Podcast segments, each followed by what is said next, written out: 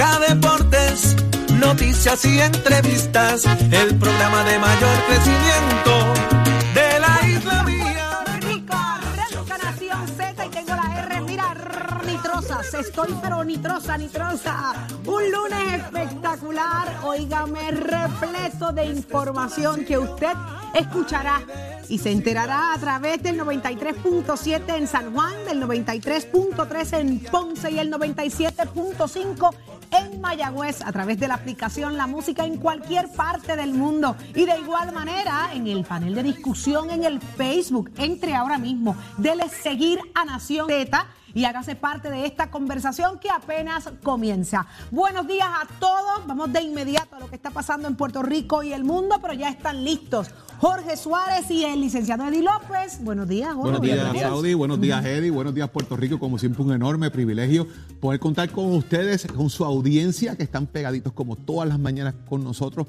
para escuchar lo que ocurre en y fuera de Puerto Rico. Gracias por estar aquí pegaditos todas las mañanas a Nación Z por Z93. Eddie. Buenos días, Jorge. Buenos días, Saudi. Buenos días, Puerto Rico. Buenos días, América. A todos los que nos sintonizan fuera también a través de todas nuestras plataformas interactivas. Un privilegio estar con ustedes una nueva mañana llena de información, llena de noticias, pero sobre todo de mucho, mucho análisis. Hoy, lunes 16 de mayo del año 2022. Presto y dispuesto para llevarles a ustedes las informaciones y el análisis que tanto les gusta. Así mismo es, y quiero aprovechar estos, este estos segundos para dejarles saber a ustedes, compañeros, y a toda esa gente linda que ha estado pendiente a la salud de Iván, que ya está en casa. Ya Ahí está, en muy casa. bien, muy bien, muy bien, muy Eh, bien. Gracias Qué bueno. al Señor, está con nosotros. Vamos a comenzar a una tercera fase intensiva de terapia para seguir trabajando en el desarrollo y en el mejoramiento.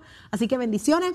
Seguimos en la lucha. Ahí está. Gracias por las oraciones. Para adelante, Joeli. Amén. Pero ¿quiénes estarán con nosotros en la mañana de hoy?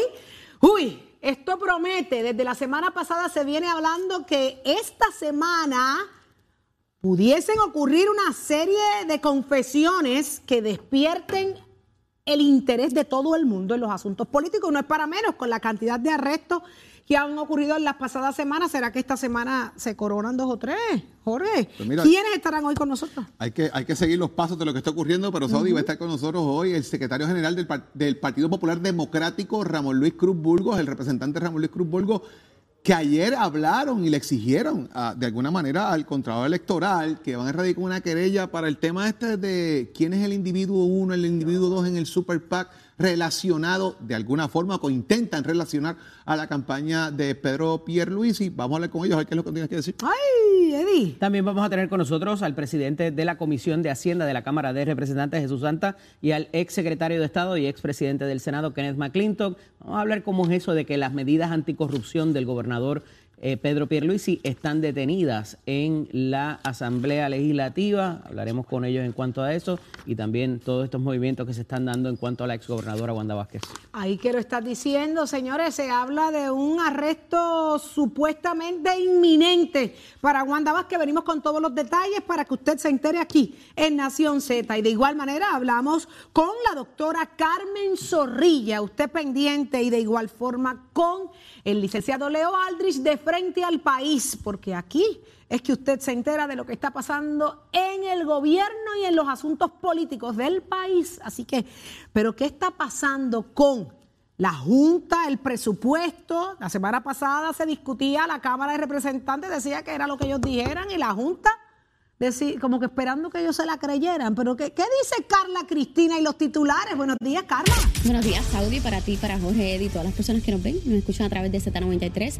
Pues mira, en efecto, el director de la Oficina de Gerencia y Presupuesto, Juan Carlos Blanco, cuestionó que la Junta de Control Fiscal incluyera en su presupuesto un texto que, según el funcionario, implicaría que el ente fiscal controlará de ahora en adelante el uso de los fondos federales asignados a la isla. Y de otra parte, varios líderes del Partido Popular Democrático radicarán hoy una querella ante el Contralor Contralor Electoral para que se investigue nuevamente los supuestos lazos entre el Supercomité de Acción Política Salvemos a Puerto Rico y el Comité de Campaña del gobernador Pedro Pierluisi. Y por otro lado, el representante Ángel Fulquer Cordero presentó una medida para investigar el proyecto En Sueño del Departamento de la Vivienda que pretende invertir casi 32 millones de dólares en fondos federales para construir 89 unidades de vivienda y en temas internacionales el gobierno de Finlandia confirmó ayer de manera oficial su intención de solicitar el ingreso en la OTAN, esto pese a las amenazas de Rusia, una decisión que pone fin a casi ocho décadas de no alineamiento.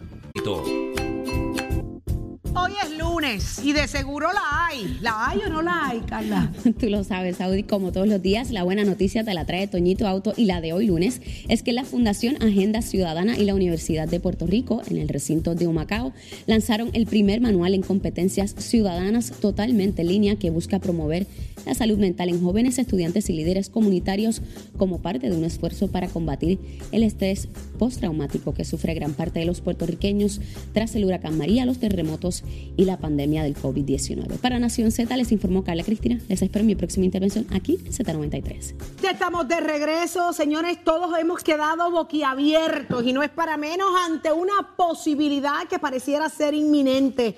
Trasciende que así pudiera ser el arresto de la exgobernadora Wanda Vázquez, a quienes se le acusan de infracciones a las leyes electorales de Estados Unidos. Así que vamos de inmediato al análisis de lo que está pasando ahí, de las posibilidades, probabilidades y hasta dónde va el caso, porque ha sido uno, unas últimas 78 horas bien activas en el tema, Jorge Suárez.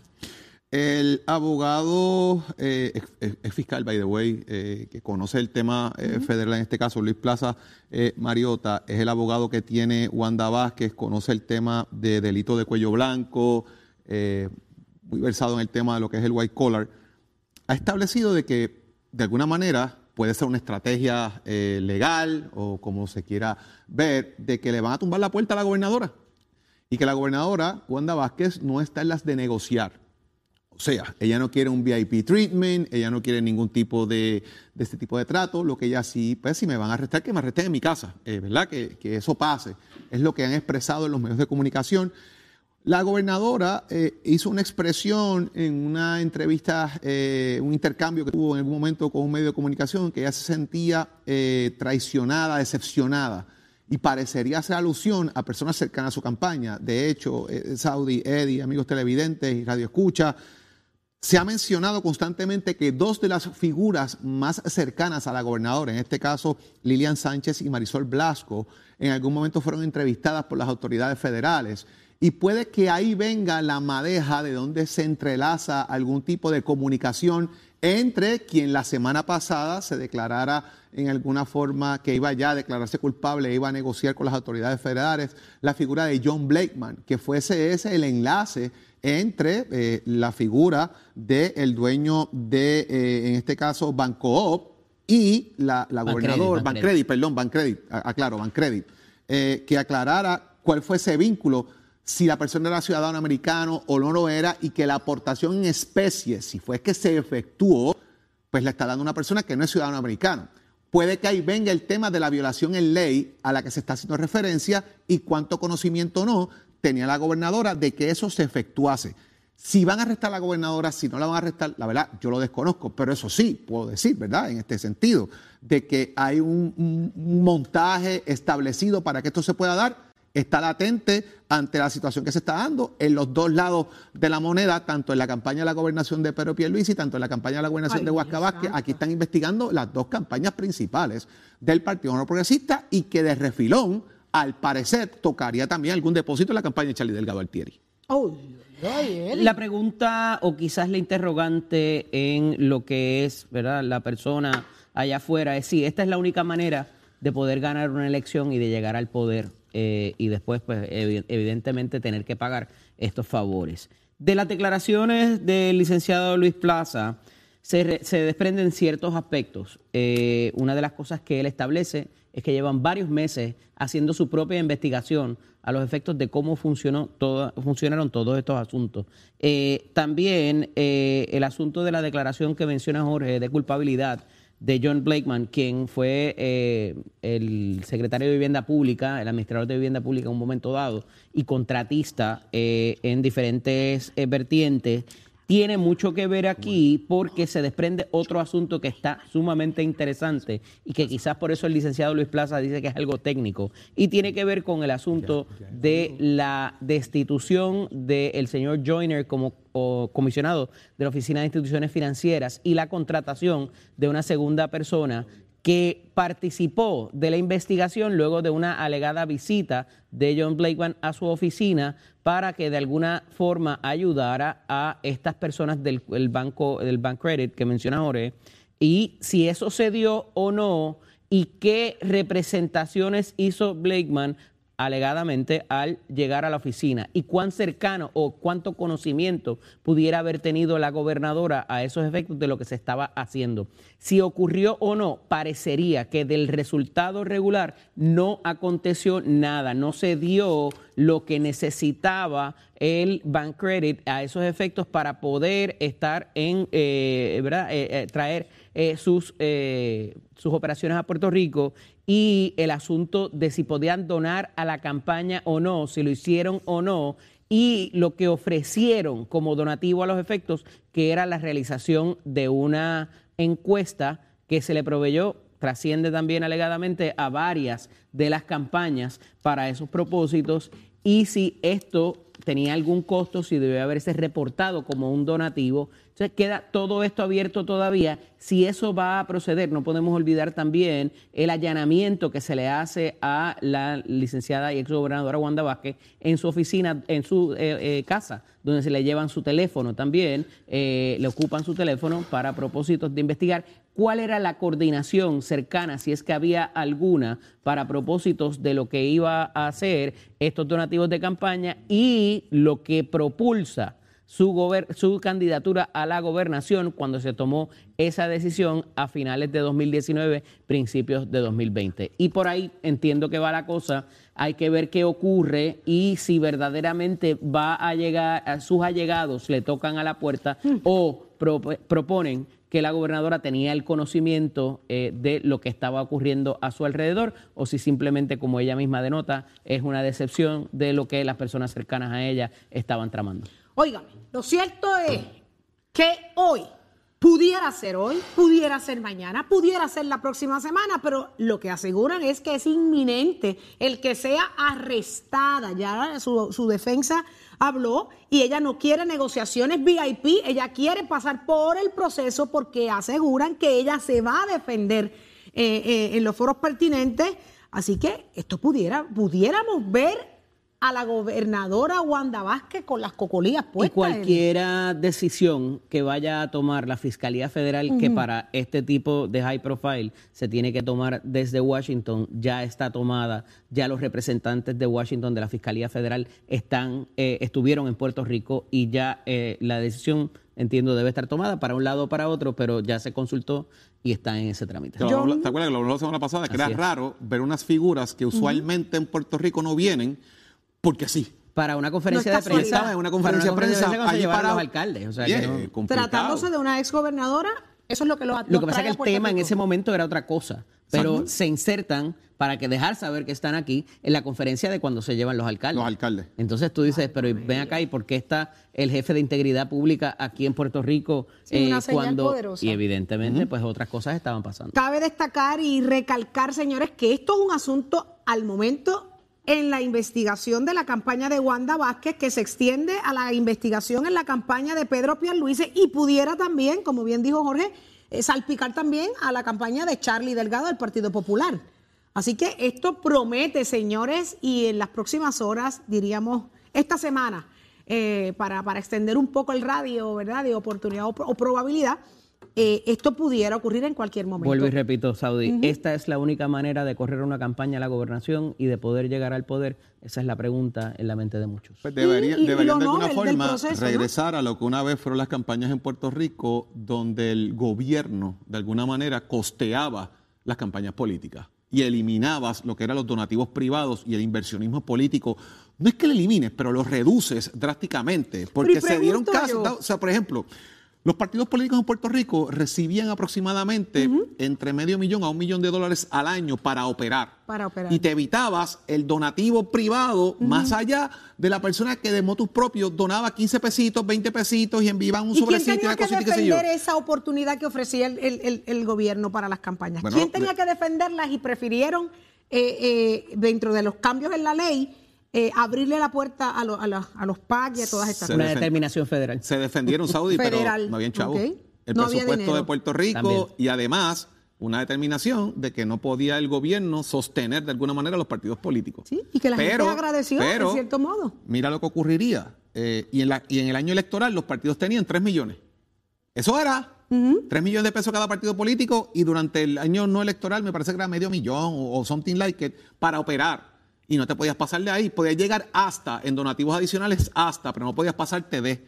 Y eso, pues obviamente después vino el pareo y toda esta cosa, hasta llegar a X cantidad de dinero. Llegaron hasta en un momento dado hasta tener 11 millones de dólares Óyeme, eh, como tope. Vamos a repasar un poco la campaña electoral de este cuatrienio sin hacer señalamientos ningunos directos o indirectos, pero evidentemente era, era bien claro la cantidad y la agresividad de campaña del Partido Nuevo Progresista en términos de publicidad y mercadeo versus la del resto de los partidos, que todo el mundo decía, wow, pero ahí hay un montón de dinero metido. ¿De dónde venía ese dinero? Eh, ¿Será eso parte de las investigaciones que se están pretendiendo demostrar ahora?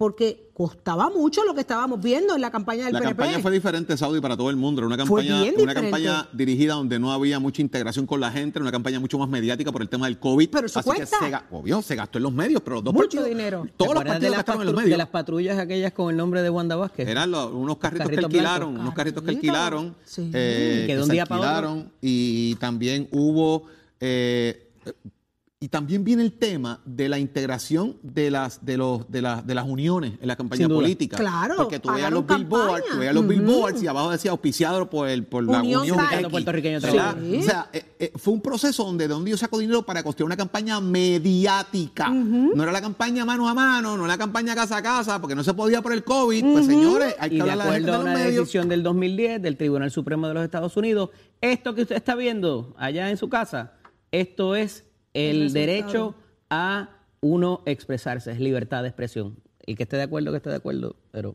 Qué increíble, qué increíble. Señores, pero mire, usted sabe lo que es un double dipping, eso lo vamos a hablar más adelante. Yo diría que dame doble queso, dame agrandado. Tocineta, tocineta. Pues esto pasó con un funcionario público, señores. Tenía funciones pagas por la Cámara de Representantes, más tenía un montón de contratos y quiso. Eso lo vamos a hablar más adelante, porque ahora... Buenos días, buenos días para ustedes, Titi. Yo sé lo que es double dipping, salsita barbecue, salsita agridulce. Doble porción. Ya usted sabe, doble porción para meterle seguida. Ahorita voy para un briseíto porque estoy acabando de llegar y pienso zumbarme 20 nuggets. Pues voy a coger las dos salsitas. Ay. A ustedes no los van a creer. Yo acabo de entrar por esa puerta a las 5 y 10 de la mañana de una competencia de carritos Hot Wheels, 2.189 carritos. Mire si este hay que gustarle a uno, pero ya usted sabe cómo eso. Se rompió récord en la pista de Almirante, pero vamos a los deportes, que eso es a lo que vinimos. Si un día de esto te voy a contar y te voy a enseñar después las fotos para que las Por veas. Bueno, favor, yo jugaba vámonos antes con la- hacían las pistas. Sí, sí, sí. Hay unas corbetitas ahí de Barbie. Le voy a regalar una para ti para las nenas. Por para que la favor. echen un día a coger. Claro que sí. a los dos que están al lado tuyo, nada. Bien loco de contento. Mis Boston Celtics se la dejaron caer y de qué manera, señoras y señores. En la conferencia del Este le ganaron a los de, mira, a los de Milwaukee. Le ganaron y empataron la serie en su casa que se formó tremendo bembé. Habían hasta disparos y ayer domingo se los eliminaron y va a haber campeón nuevo porque entonces ahora Boston Celtics de la conferencia del este va a la final con Miami en el otro lado, en la del oeste. Óigame, los Dallas Mavericks, donde yo viví por más de 20 años con el Lucas Doncic, se la dejaron caer también al Phoenix Sun. Óigame, 123 por 90 y ahora van a la final de esa conferencia con Golden State. ¿Tú te imaginas, querido amigo Jorge Titi y señor López, que esa final sea? Muchos tienen otros favoritos, pero que esa final sea entre Dallas y Boston. Ay, papá, ahí sí que hay mercado del billete. Vamos a ver qué es lo que pasa. Usted se entera aquí en Nación Z, donde lanzan la noticia deportiva con el piso de Mestre Escolar. Oiga, chero, give it a my. El Servicio Nacional de Meteorología nos informa que se esperan cielos parcialmente nublados en horas de la mañana con algunos aguaceros pasajeros mayormente a través de las aguas cercanas y algunos sectores del este de Puerto Rico en horas de la tarde La humedad en combinación con los efectos locales resultarán en el desarrollo de aguaceros a través de sectores del noroeste y no se espera que estos provoquen acumulaciones de lluvias significativas. Las temperaturas máximas estarán hoy cerca de los medios 80 a los bajos 90 grados a través de las costas y entre los altos 70 y medios 80 grados a través de las zonas más elevadas de la montaña. Más adelante les hablo sobre cómo estará el mar hoy para Nación Z. Les informó Carla Cristina. Les espero en mi próxima intervención aquí en Z93. Llega a Nación Z, Z, nuestro psicólogo industrial y coach, el doctor Carlos Javier Santiago, con su palabra poderosa, directo a la conciencia, traído a ti por la buena noticia. Y ya está con nosotros el doctor Carlos Javier Santiago. Buenos días, doctor. Ave María, Saudi, qué bonito verte, qué lindo que estás ya con nosotros acá compartiendo todos los días. Buenos días a todos ustedes también, allá que nos ven por la música, que están pegaditos a Z93, a nuestros hermanos allá en la Florida. Oye, Saudi, este fin de semana estuve en el vivencial de liderazgo con un grupo de mujeres extraordinarias. Poderoso empresarias, pues, mujeres que dirigen departamentos en sus zonas laborales, mujeres que quieren echar hacia adelante. Así que gracias a ustedes, chicas, por haber estado conmigo. Fue un grupo de mujeres maravillosas. Y una de las primeras preguntas que, que, que me hicieron eh, fue la siguiente. Y a ti que me estás escuchando, que diriges un grupo de trabajo, te la quiero hacer. Cuatro preguntas que pueden cambiar tu liderazgo. Primero, me decían, doctor, ¿cómo yo sé que estoy liderando correctamente a mi equipo de trabajo? Porque me, tengo muchos retos en este momento con ellos, de retos de actitud, retos de compromiso. Yo le digo, vamos a hacer cuatro preguntas y contéstamelas con todo el corazón. Número uno, las personas de tu equipo te están siguiendo a ti y si te siguen, ¿Qué razones tienen para seguirte? Hay cuatro niveles de liderazgo aquí, Saudi. El nivel de posición, que la gente te sigue porque te tiene que seguir obligado. El nivel de relación, que te siguen porque quieren seguirte. El nivel de productividad, porque te siguen cuando te ven produciendo, quieren ser como tú y quieren aprender lo, lo que estás haciendo. El cuarto nivel sería el de desarrollo y tú le enseñas a ellos. Tienes la capacidad de capacitarlos efectivamente. Y el nivel cinco, que es el nivel de inspiración, que es el más alto. Te están siguiendo las personas y por qué razón? La segunda pregunta que quiero que te hagas hoy es, las personas que te siguen, ya te siguen bien, pero te siguen, ¿están cambiando? ¿Están modificando su actitud? ¿Están mejorando su, su, su proceso? Y esa pregunta tienes que contestártela porque si están estancados, algo estamos haciendo equivocadamente. Tercera pregunta, ¿esas personas están creciendo contigo tú eres facilitadora o facilitador de ese proceso de crecimiento para que las personas tengan la inspiración y el deseo de seguir ahí enfocados y crear lealtad en esa empresa donde se encuentran para que no se te vayan, que no haya tanta rotación. Y última pregunta que debemos hacernos. ¿Están teniendo éxito esas personas a causa de tu intervención? Cuatro preguntas, Saudis, que cada lideresa o líder que está dirigiendo sus equipos de trabajo debería hacerse en esta mañana. Y si en alguna de ellas no tienes respuesta, tienes que estar con nosotros. Tienes que unirte a, nuestro grupo de Liderando con Propósito para que puedas seguir creciendo. ¿Qué te parece, Saudi? ¿Cómo lo ves? Me encanta, me encanta. Y cada una de esas preguntas que acaba de hacer, eh, doctor, son bien importantes en lograr respuestas. Así que, y como bien dijo, si no las tienen, tienen que seguir con ustedes. Tienen que seguir. Así que, eso más. Por supuesto, yo te invito a que a ti y a todos a que entren a carlosjaviersantiago.com, carlosjaviersantiago.com para que puedas seguir creciendo. Y obviamente si te quieres ver regia así como como Saudi, ¿verdad? Y si te quieres ver bien como yo, tienes que buscar ayuda. Y esa ayuda en, en, mi caso Willy Negrón Hair Designer siempre me ayuda este con su equipo de, de, estilistas a, a, verme bien, a sentirme bien. Y si te quieres sentir igual, llámate al 786 9966 786 9966, no solamente para que te veas bien, sino para que te sientas mejor. Así que, sabes, cuatro preguntas importantes, Saudi. ¿Te están siguiendo? ¿Están cambiando? ¿Están creciendo? ¿Están teniendo éxito? Esas son las preguntas básicas para un buen liderazgo. Únete a nosotros, liderando con propósito para que tú veas qué diferente va a ser. Así mismo es, doctor. Usted por allá con Willy y yo con Grisel García Salón, que nos ponen guapos y lindas. Así que. Claro, ah, Grisel, saludos tenemos a Grisel. Grandes recursos. Por supuesto que sí. Por supuesto que sí. Bendiciones a ella. Gracias, doctor. Un abrazo para Grisel también. Pero mire, usted no se despegue de ahí, porque al regreso de la pausa en Nación Z llega Jesús Santa y Kenneth McClintock en el análisis del día. Y como no hay para analizar, solo aquí en Nación Z. Y de igual manera, ¿qué está pasando dentro del Partido Popular Democrático con toda la avalancha de posibles arrestos? Llega Ramón Luis Cruz, representante y secretario del PPD. Solo aquí en Nación Z. Llévatelo, chero. Me liberé, me liberé, gracias a Dios me liberé, me liberé, me liberé. Me liberé de las guías del COVID. ¿Será que se acabaron? ¿Qué dice el secretario del Departamento de Salud, Carla Cristina? Cuéntanos, nuevas guías. Buenos días, Saudi. Buenos días para ti, para Eddie, Jorge y todas las personas que nos ven y nos escuchan a través de Z93. Pues fue que el secretario del Departamento de Salud, Carlos Mellado, liberalizó las guías para el requisito de cuarentena o aislamiento en caso de estar en contacto con una persona contagiada con COVID, particularmente para las personas que tienen sus vacunas al día. Y por otro lado, el presidente de la Comisión de Gobierno de la Cámara de Representantes, Jesús Manuel Ortiz, anunció que este jueves discutirán en vista pública los planteamientos públicos de gremios policiales sobre cambios unilaterales hechos por el gobierno al acuerdo sobre beneficios de retiro para los policías. Y de otra parte, hoy vence el término del fiscal especial independiente para culminar su investigación contra el alcalde de Mayagüez, José Guillermo Guillito Rodríguez, y la gerente de finanzas de la alcaldía, Yajaira Valentín. Y en temas internacionales, el, sábado, el pasado sábado, Peyton Hendron, de 18 años, abrió fuego con un fusil en un supermercado en la ciudad de Buffalo, en el estado de Nueva York, donde mató a 10 personas e hirió a 3 más, en lo que las autoridades describieron como extremismo violento por motivos raciales. Dime, espérate un momento, que si la hay, yo no, yo no tengo la más mínima duda. Tú lo sabes, Saudi, como todos los días, la buena noticia es traída ustedes por Toñito Auto y la de hoy es que varios científicos desarrollaron un protocolo con un medicamento que demostró ayudar a tratar el proceso inflamatorio que provoca el COVID, lo cual permite no solo evitar una condición grave, sino también frenar los efectos a largo plazo de este padecimiento. Y el medicamento tiene propiedades farmacológicas especiales, pues regula la inflamación y repara con una alta calidad los tejidos que son dañados por esta. Para Nación Z les informó Carla Cristina. Les espero en mi próxima intervención aquí en Z93. Óigame, eh, yo tengo que, antes de pasar al análisis del día, quiero el análisis eh, de- del universo. Anoche se suponía que viéramos la luna roja, pero tengo mucha preocupación, Carla Cristina. El hoyo negro, ¿cómo sigue? El agujero. Yo no Dije- sé cómo sigo, dije pero el yo sigo hoyo. riéndome. Tú te sigues riendo.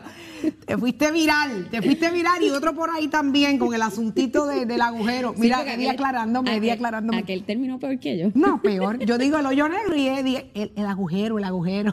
Ay, ay, ay, ay, ay. Lo que sí es, pareciera un agujero infinito son los asuntos políticos del país, señores, que muchas cosas pasan. Y es que por eso y más es importantísimo el análisis de cada una de esas cosas y para eso está el licenciado Eddie López, muy bien acompañado. ¿Quiénes están con nosotros hoy, Eddie? Gracias, Saudi. En la mañana de hoy está con nosotros el ex secretario de Estado y expresidente del Senado, Kenneth Davidson McClintock y Hernández. Buenos días, Kenneth. placer estar nuevamente con ustedes. Y está con nosotros también el presidente de la Comisión de Hacienda de la Cámara, el representante Jesús Santa y Rodríguez. Buenos días a ambos. Buenos días a ti, Eddie, buenos días a Kenny buenos días a todos los que nos escuchan y nos ven. Trasciende a través de uno de los rotativos principales del país de que las, las iniciativas anticorrupción del gobernador Pierluisi se encuentran frenadas en la Asamblea Legislativa. Hay cuatro que se identifican, dos de ellas tienen que ver con subastas, una con donaciones.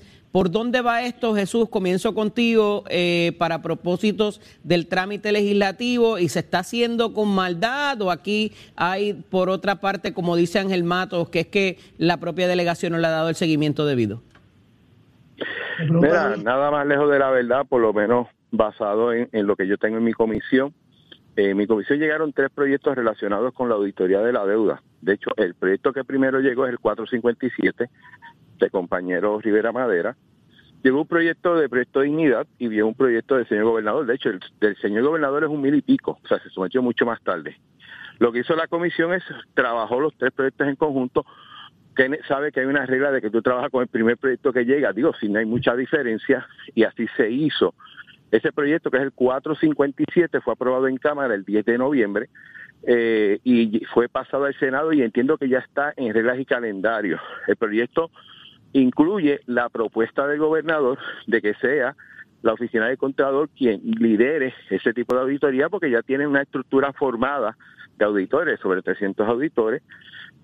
Trae lo del gobernador de que sea el Contralor el presidente de ese comité, pero entonces se crea un comité de profesionales, en total son siete, donde el Contralor es el presidente, pero entre los siete tienen que determinar, por dar un ejemplo, qué tipo de auditoría se va a auditar, cuál tiene que ser el alcance de esa auditoría o, los propósitos de la misma, son los que antes que salga un informe final evalúan el, borrador y eventualmente una vez se, tenga todo eso, pues se somete al país el resultado de la auditoría de, de emisiones de bonos que creo que parten desde 1990 en adelante. No se cogió más tiempo porque mientras más lejos es el tiempo en cuestión de auditoría, más complicado es buscar los documentos y así nos los explicaron las personas que fueron a vistas públicas. O sea que en el caso mío, eso está corriendo y yo espero si está en reglas en calendario del Senado, que se apruebe próximamente. Los demás proyectos realmente desconozco su estatus. Kenneth, esto de las donaciones por parte de los contratistas y también lo que tiene que ver con las subastas en los municipios, eh, o eh, por, ya sea por un exceso de una cantidad o para propósitos de desperdicio sólido. Eh, ¿Qué te parece? ¿Hay, ¿Hay dejadez por parte de los legisladores del PNP para darle el trámite correspondiente?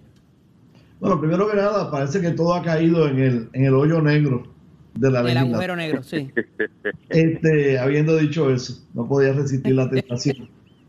No creo que se esté eh, trabajando tan rápidamente los proyectos en términos generales como se debe estar eh, bregando la legislatura en este cuatrenio.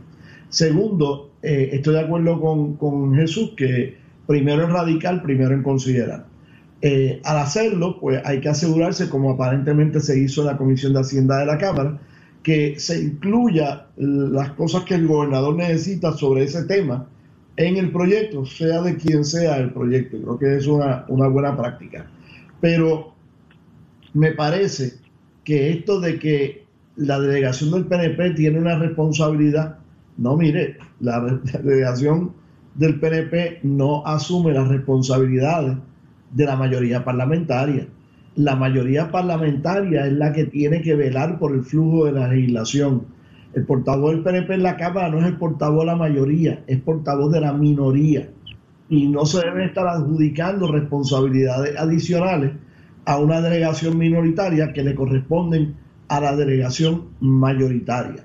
Eh, sí creo que obviamente hay que coordinar la legislación con el asesor legislativo del gobernador y con la fortaleza, porque a fin de cuentas, sin la firma del gobernador, un proyecto no tiene garantizado convertirse en ley. Este, pero no se debe imputar una responsabilidad a la delegación minoritaria.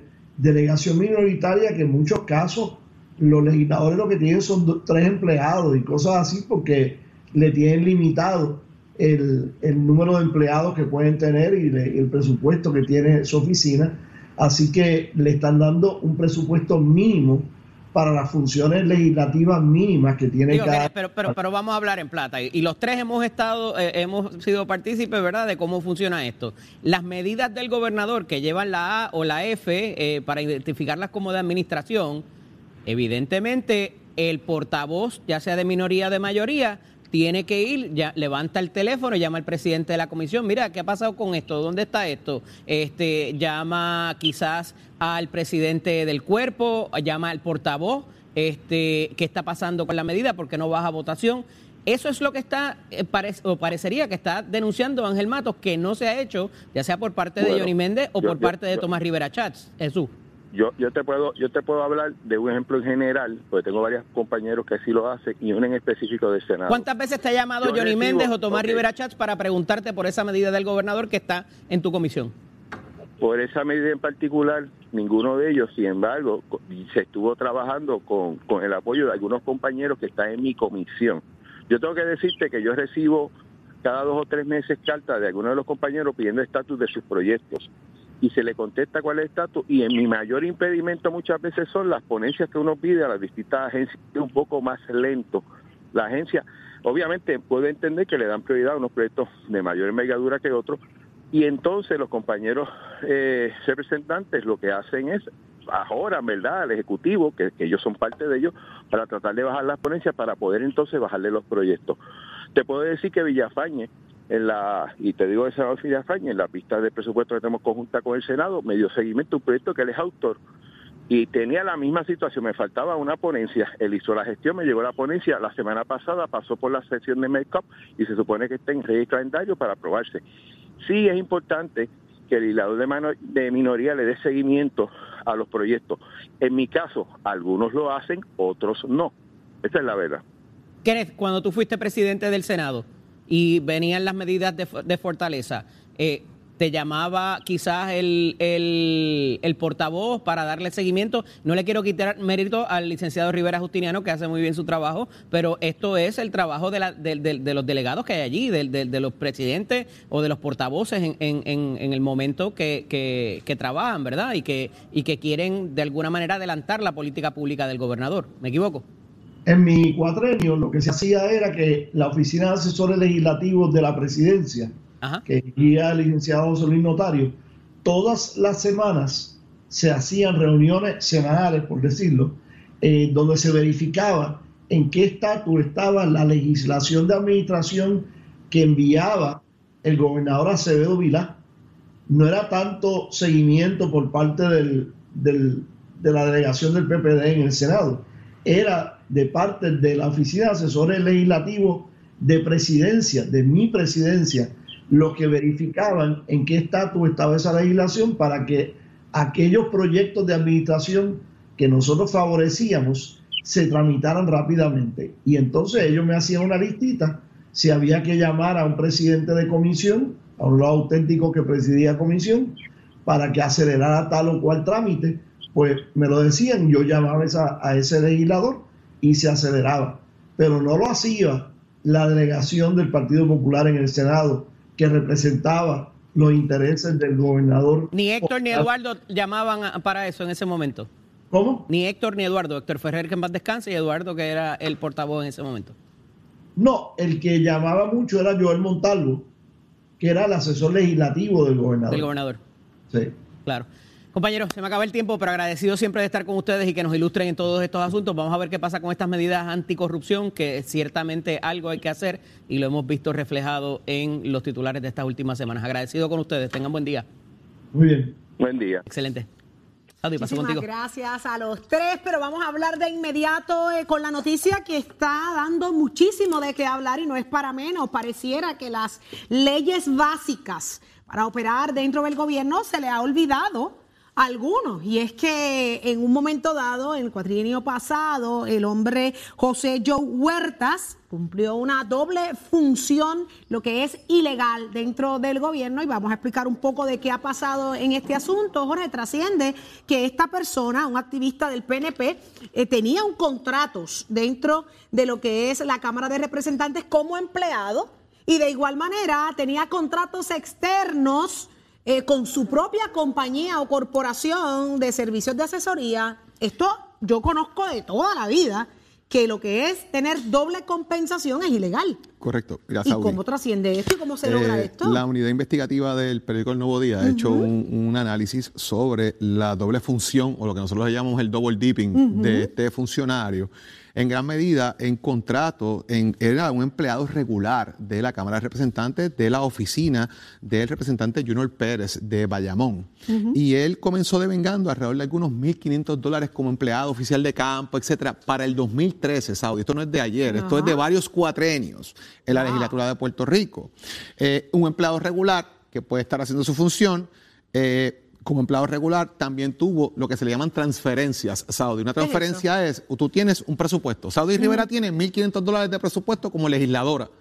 Y Saudi su presupuesto lo maneja y decide cómo sus empleados, esto era antes, ya esto se reguló en la Cámara, ahora hay topes. Y tú decides cuánto dinero tú le asignas a tus empleados dependiendo de las funciones que tienen. Pero yo me gano muy poquito o quiero mejorar mi salario o dentro de mi oficina puedo darle servicios a otro legislador y ese legislador transfiere a tu oficina parte de su presupuesto. Saudi, te voy a pasar 500 pesitos más para Eddie López. Y tú tienes a Eddie de empleado y le pagas a Eddie 1.500 pesitos. Y le paso de mi oficina 500 pesitos más a Eddie. Y Eddie se gana 2.000. Entonces, un pote, ¿verdad? Eso es totalmente legal porque son transferencias para que el empleado, aparte de trabajar en tu oficina como empleado regular, pueda darme servicios a mí en mi oficina Hay que ser también. muy bueno y eso pasa. hace, ¿verdad? Para que eso pasa. muchos legisladores- Eso pasa con, con abogados, eso pasa y es normal en la legislatura que eso se haga. Incluso hay quienes en una oficina hacen transferencias de diferentes potes para pagarle a una sola persona Y le dé servicio a y todas le da las servicio a, oficinas. todas las, a las oficinas pertinentes, tres, dos, dependiendo. En este caso, que es donde se, se complica un poco el tema, es que en este caso el empleado es un empleado regular, pero existe una corporación. Ok, una pero espérate, corporación. no te me vayas, Jorge. Ajá. Cuando dice que esos 1.500 pesitos, que fue lo que comenzó ganando, y empiezan otros legisladores a aportar al sueldo de esta persona, ¿hasta cuánto llegó? De 1.500 entre, Hasta- entre el juntecito de la canasta, un chispito aquí, un chispito allá. Hasta que se fue la legislatura, llegó a sumar en su totalidad mensual 9.500 dólares. Ave María, qué friolera. De 1.500. Llegó ahí, ¿verdad? Llegó a, a, Eh, a 9.000. 1.500 como oficial de campo, 5.000 como ayudante legislativo. Pero eso no era Entre otros suficiente. elementos. Eso Entonces suficiente. tenía una, una corporación, Saudi, una, una corporación que corría paralela ¿verdad? a, su, a su empleo, de alguna manera, por lo que trasciende en el medio, y esa corporación también llegó a facturar entre el 2013 y 2018 191.950 Para, para, para, para. dólares. ¿En una sola corporación o en tres? En una, bueno, tenía tres corporaciones, pero esas corporaciones eran de su esposa. Lo que Ah. ocurre es que mientras la corporación está rindiendo servicios y él es empleado regular de, una, de la legislatura, aparece firmando horas de servicio en las facturas de la ¿Y corporación. filmaba o no filmaba? Filmaba, de hecho, Ay. el periódico trasciende incluso las copias de las hojas iniciadas por él del servicio prestado. Y en este caso estamos hablando de servicios que se prestaron al municipio de Guaynabo, municipio de Naranjito, municipio de Toa Baja, eh, a la legislatura, al senador en algún momento Carmelo Ríos, a la representante Lourdes Ramos, a la representante Migdalia Padilla, al representante Jorge. Junior Pérez. Oye, ¿cuán responsables son todas estas otras personas que le dieron contratos a estas corporaciones? Si él siendo un activista del PNP y siendo un empleado regular de la Cámara, y la- lo, lo ilegítimo es básico. O sea, Sí. ¿cu- ¿cuán responsables son estas otras, estos otros, un Carmelo Río, estas otras personas No. que le dieron, que le dieron también contratos a estas corporaciones? También está el tema, Saudi, de la responsabilidad de la persona en cuestión de saber cuántas horas tú tienes disponibles. Por ejemplo, usted tiene que dormir, usted tiene que almorzar, Claro. usted tiene que cenar, usted tiene que ir al baño. El día tiene Usted 24 horas. Pues tú no puedes trabajar 30. 78 ¿verdad? en un Pues día. ahí cae el tema de cuántas horas usted tiene disponible. Déjame ver qué contratos tú tienes. Y, señores, importante, la legislatura, usted tiene que informar como contratista si usted tiene empleo o contratos con otras entidades gubernamentales. Eso es ahora, antes no existía. Por lo tanto, son cosas que se han ido aclarando y mejorando pero por si situaciones estas como esta. corporaciones están a nombre de su esposa, él pudiera decir, mira, desconocía. Él firma. Ah, El problema es que él firma, que él, si él está firmando firmaba- facturas. Y ahí es donde está el problema, que él firma parte de las facturas de servicio. O sea, inicia, yo, yo fui el que di el servicio, yo lo inicio. Y ahí es donde está quizás el problema de lo que revela eh, eh, la investigación que hace el periódico el día de hoy. Esto, señores, está rompiendo hoy. Eh, ¿Habrán más personas como esta, como esta, como José Joe Huertas? ¿Existieron más personas o están ahora mismo eh, en estos procesos teniendo lo que es el double dipping o la doble compensación hoy, hoy es muy difícil, ilegítima? hoy es muy difícil porque ya se ha mejorado ese asunto en la legislatura, de que tienes que hacer unas notificaciones, de que tienes otros trabajos, de que, y entonces si no lo haces, estás mintiendo bajo juramento en documentos que son para emplearte. Así que me parece que ahí se han tomado medidas para evitar esto, que tiene que haber ocurrido en otras instancias y con otros partidos políticos también. O sea, las cosas como son. Lo que pasa es que esta tiene una notariedad porque hay unos documentos que se ve, obviamente. ¿Hasta dónde llegará la investigación del periódico Nuevo Día? Definitivamente estaremos pendientes al rotativo Vamos porque ha destapado tremenda olla de grillos. Muy buen día, Tato. Muy buen día, muy buen día. Oiga, Titi Saudi, me dicen que su urbanización, ¿saben cuando la luz tiene un poder bajito? Y es que cuando usted se está pasando el blower. Mira, mira, el poder estaba bueno hoy, mira. Sí, hoy, hoy, No hoy el blower no servía. Hoy el blower no aparecía. Estaba en la gaveta 4 y nunca lo encontramos. Exacto. Pero como quiera usted se ve bonita, Gracias, mi olvídese del amor. blower. Usted, usted, vamos para encima. Vamos para encima, Lola, Tato Hernández en la casa, vamos a estar hablando. Vámonos con el circuito que estuvimos en Salinas ayer. La pista de Salinas, evento de circuito, Jimmy Bow Challenge, 44 corredores estaban allí dejándose la calle de qué manera. un sol que yo estuve allí, señoras y señores. Ay, Dios mío, pero la verdad que fue tremendo eventazo, saliendo por la puerta ancha en las dos categorías, los agentes de la familia Bento, Miguelito Bento en los controles y también mi pana Ricardo Toro, que vuelve otra vez a hacer sus andanzas en lo que es el circuito. Cabe señalar que antes esta gente tenía algunos 20 o 30 cosas, ya van por 44, se siguen sumando, sigue aumentando la fiebre en Puerto Rico de lo que es el circuito en estas categorías que hasta las Mini Cooper están envueltas. Este campeonato se divide en cinco etapas, ya van, ya van dos, ayer fue la número dos, pero las próximas tres cada vez se va a poner más interesante. Usted se va a enterar aquí en Nación Z, donde nace la noticia Jorge Suárez. La fiscalización y el análisis de tus mañanas de lo que ocurre en y fuera de Puerto Rico comienza aquí en Nación Z. Saudi Rivera. La verdad con un análisis serio y responsable. Y Eddie López. Levántate que el despertador te está velando y te agarra el tapón. Nación Z por Z93.